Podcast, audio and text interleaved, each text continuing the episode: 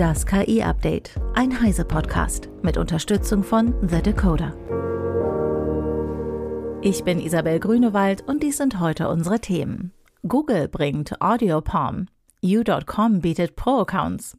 Mistral will ChatGPT und BART übertreffen. Text zu Videomodell ZeroScope und mit Blush KI zum besseren Date. Mit AudioPalm erweitert Google das große Sprachmodell Palm 2 um Audiofähigkeiten.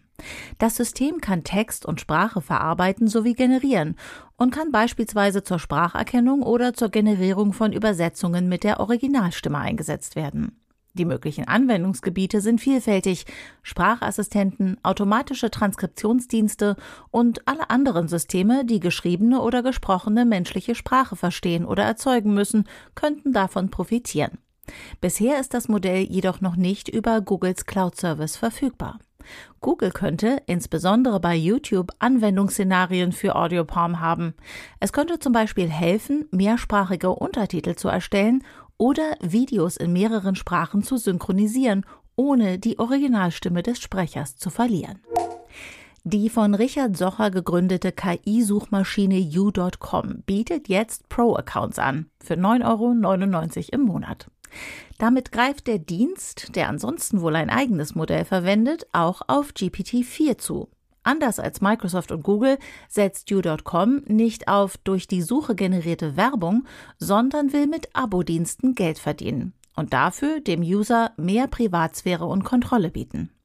Wolfgang Stieler von der Technology Review hat das Tool getestet. Wolfgang, worin besteht eigentlich der Unterschied zwischen einer konventionellen und einer KI-Suche? Bei der klassischen Internetsuche, so wie Google sie lange gemacht hat und noch immer macht, gibt der Nutzer eine Frage ein und die Suchmaschine listet alle Dokumente auf, in denen die Frage vielleicht vorkommt, in denen einzelne Stichworte, die mit der Frage zusammenhängen, vorkommt, vielleicht auch eine Antwort auf die Frage vorkommt, aber eben nicht direkt. Bruchstücke, Puzzlestücke da sind, die in irgendeiner Art und Weise mit der Frage zusammenzuhängen scheinen.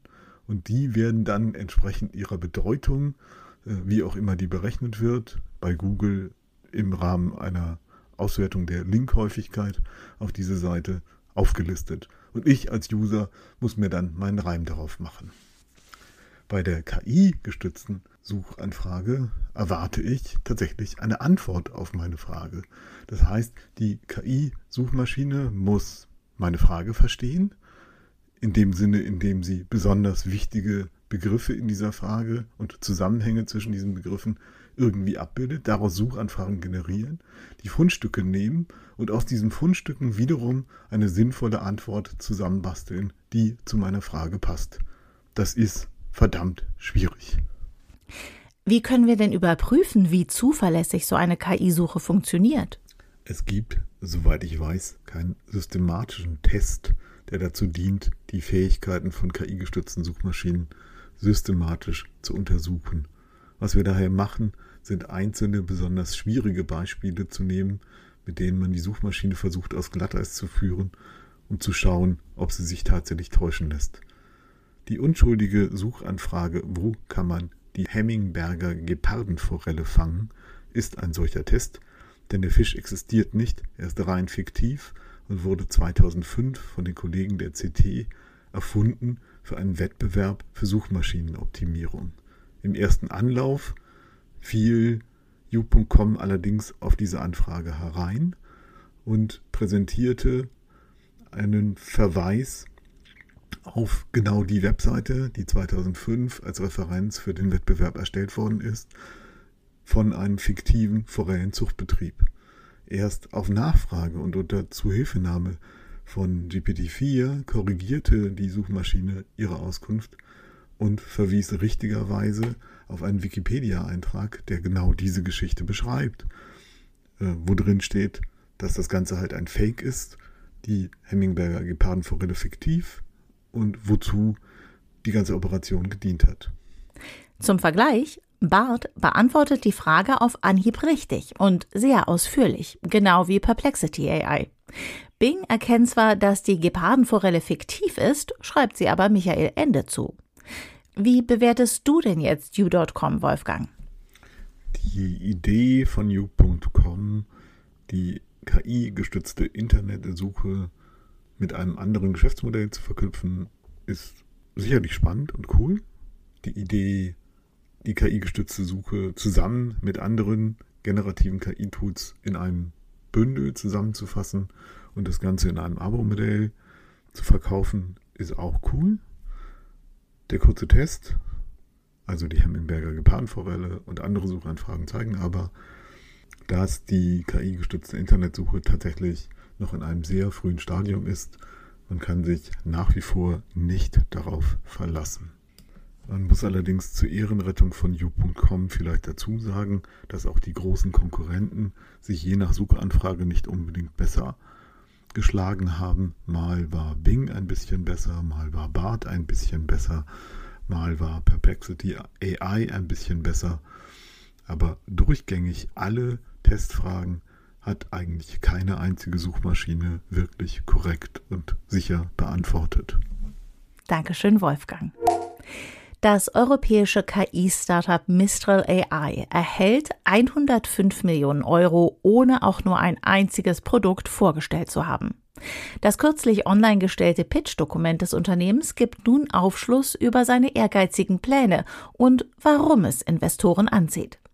Bis Ende 2023 will Mistral eine Familie von Textgenerierungsmodellen auf den Markt bringen, die ChatGPT mit GPT 3.5 und Google Bart deutlich übertreffen. Ein Teil dieser Modellfamilie wird Open Source sein. Die Spitzenmodelle werden lizenzpflichtig. Bei der Entwicklung der KI-Modelle stehen die Sicherheit der Kundendaten, der Datenschutz und die Überprüfbarkeit im Vordergrund.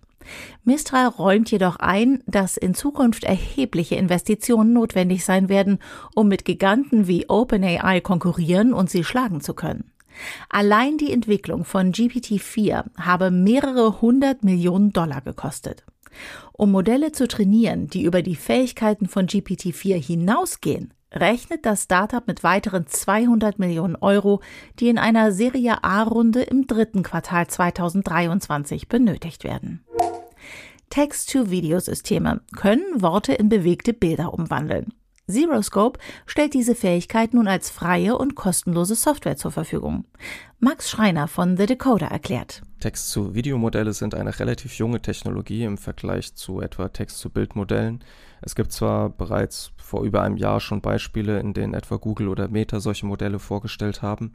Diese Modelle sind aber nicht verfügbar, also weder Open Source noch gegen Geld. Ähm, Google hat Pläne, diese Modelle möglicherweise irgendwann auch sozusagen über ihre, ihren Cloud-Service verfügbar zu machen. Das ist bisher aber nicht passiert. Es gibt von dem Unternehmen namens Runway ein Modell, das das kann.